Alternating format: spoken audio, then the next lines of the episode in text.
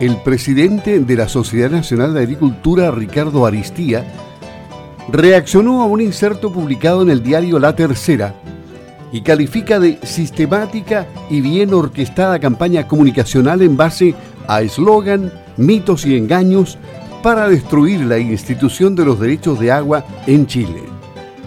Escucharemos el audio completo de los fundamentos que esgrime el presidente de la Sociedad Nacional de Agricultura sobre el tema, basándose en información que está disponible y no sesgada. Por ello reclama rigurosidad de la Universidad de las Américas, que elaboró un estudio publicado en un diario suizo sin considerar esa información disponible, exigiendo que den explicaciones.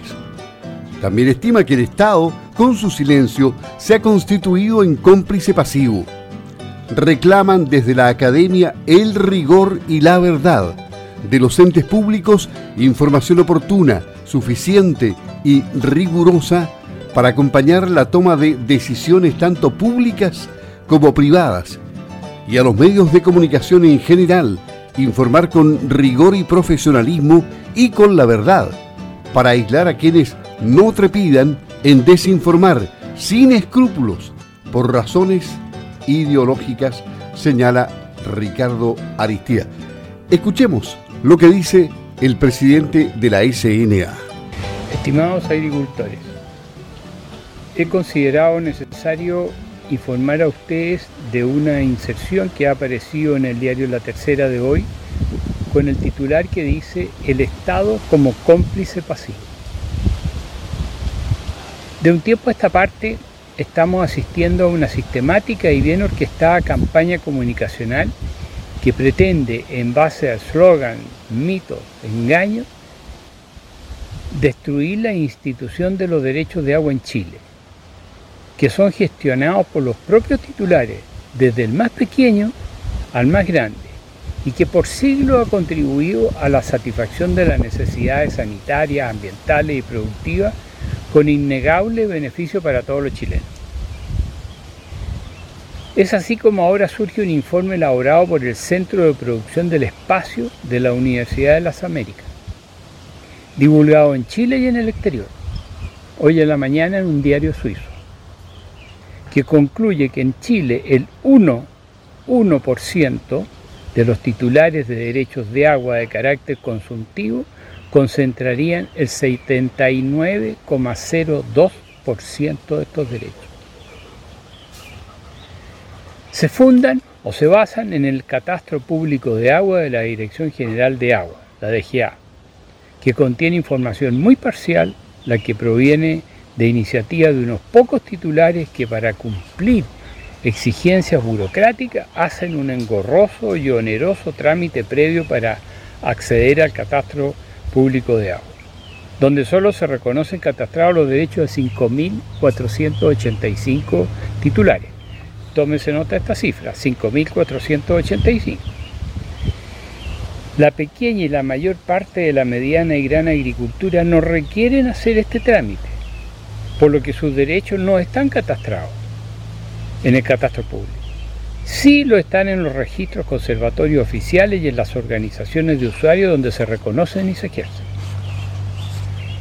En otro estudio, la Universidad de Chile en 2018 hizo un análisis de estos derechos consultivos superficiales y de sus conclusiones. Se desprende que titulares de derechos consultivos superficiales son 138.059, bajo jurisdicción de las juntas de vigilancia y 30.510 en comunidades de aguas independientes, lo que totaliza 168.570 titulares. Esto también lo sabían los señores que redactaron el, eh, eh, el informe de la Universidad de las Américas. Y la realidad está en torno a los 300.000, pero no vamos a discutir de esa cantidad. Si consideramos los derechos consuetudinarios, no regularizados ni catastrados que se encuentran en manos de los pequeños propietarios y cuyo ejercicio se hace en canales no formalizados. Y todos lo sabemos y ellos también lo saben. De este somero examen se desprende que las conclusiones de este centro de la Universidad de las Américas son burdamente erróneas por lograrse a partir de los titulares de derecho catastrados que como se advierte son una fracción muy menor de la realidad y que en su mayoría considera a los titulares con más derechos. Todo esto nos indica que la concentración denunciada por este centro y replicada en diversos medios es una gran falsedad, por lo que los llamamos a dar las explicaciones públicas debidas, particularmente tratándose de una universidad acreditada y con el compromiso legal de vincularse con el medio en forma rigurosa. También se vocifera con relación a los camiones aljibes que atienden los servicios de agua potable por estar inhabilitados ante la caída del nivel de las napas, lo que maliciosamente se atribuye a las grandes empresas y al código de agua. Y como ya es costumbre en nuestro medio, siempre el responsable se oculta y trata de endosar la culpa a terceros.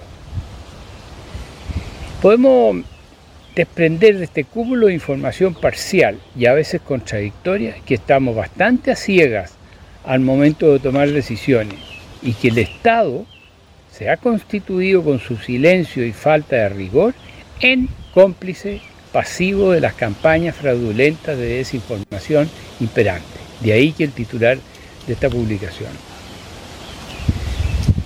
Mientras uno con tal impudicia enlodan a los titulares de derecho y pretenden seguir haciendo más de lo mismo desde un Estado hipertrofiado que esconde y no asume su precariedad, los usuarios del agua de todos los tamaños hemos construido una enorme red de riego y por siglos gestionado la distribución y conservación de la infraestructura sin costo para el fisco, sin estridencia y permitiendo el enorme desarrollo que evidencia el país en estos ámbitos, asegurando de paso la alimentación para todos los chilenos.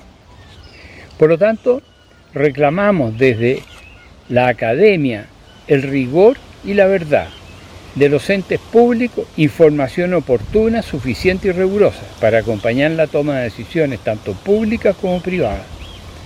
Y a los medios de comunicación, radiales, escritos, televisivos, altamente replicado en redes sociales, ponerse a la altura del rol que les encomienda la sociedad, de informar con rigor y profesionalismo y con la verdad, para contribuir a hacer una opinión pública aislando a quienes no trepían en usar su exposición mediática para desinformar sin escrúpulos y por razones ideológicas.